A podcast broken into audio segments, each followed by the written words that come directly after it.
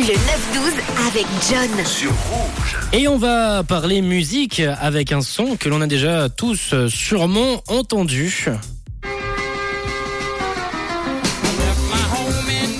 Et à la première écoute, je suis tombé dessus il y a quelques jours. Moi, ça m'a fait penser à du Elvis. Du Elvis Presley, eh ben non, elle vient pas du tout de lui. Le 20 février 1964, au Chess Recording Studio de Chicago, Chuck Berry et Willie Dixon commencent à enregistrer ce morceau.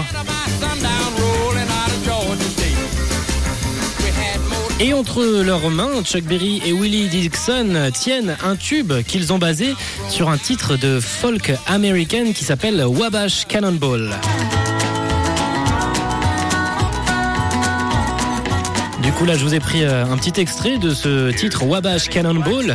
On s'entend donc un extrait, une version de Johnny Cash, et c'est une mélodie justement qui va plaire et qui va bien prendre avec la version de Chuck Berry, une première version reprise en 1974 par un autre artiste propulsera le titre de Chuck Berry en haut des charts.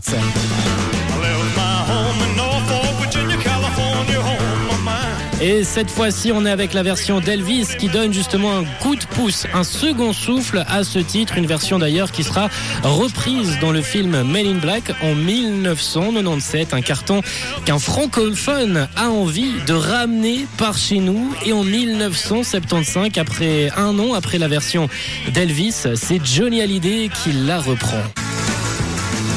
La terre brûle sous mes pieds et je ne sais, je ne sais pas m'arrêter.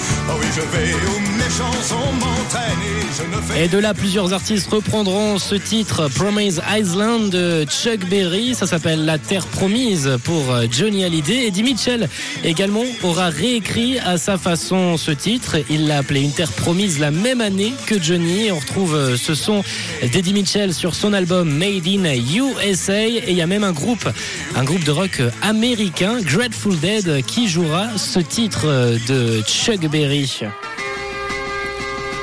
Et il le jouera même plus de 400 fois en concert, un titre qu'ils ont beaucoup séché, Grateful Dead, un titre qui part de base de la folk américaine, qui se passe à travers le rock américain avec Elvis et qui revient en France avec Johnny Hallyday en 1975 et Eddie Mitchell donc qui reprendra également ce titre, un titre qui bouge, un titre qui se fait sampler dans tous les sens, c'est un peu ça l'histoire de la musique.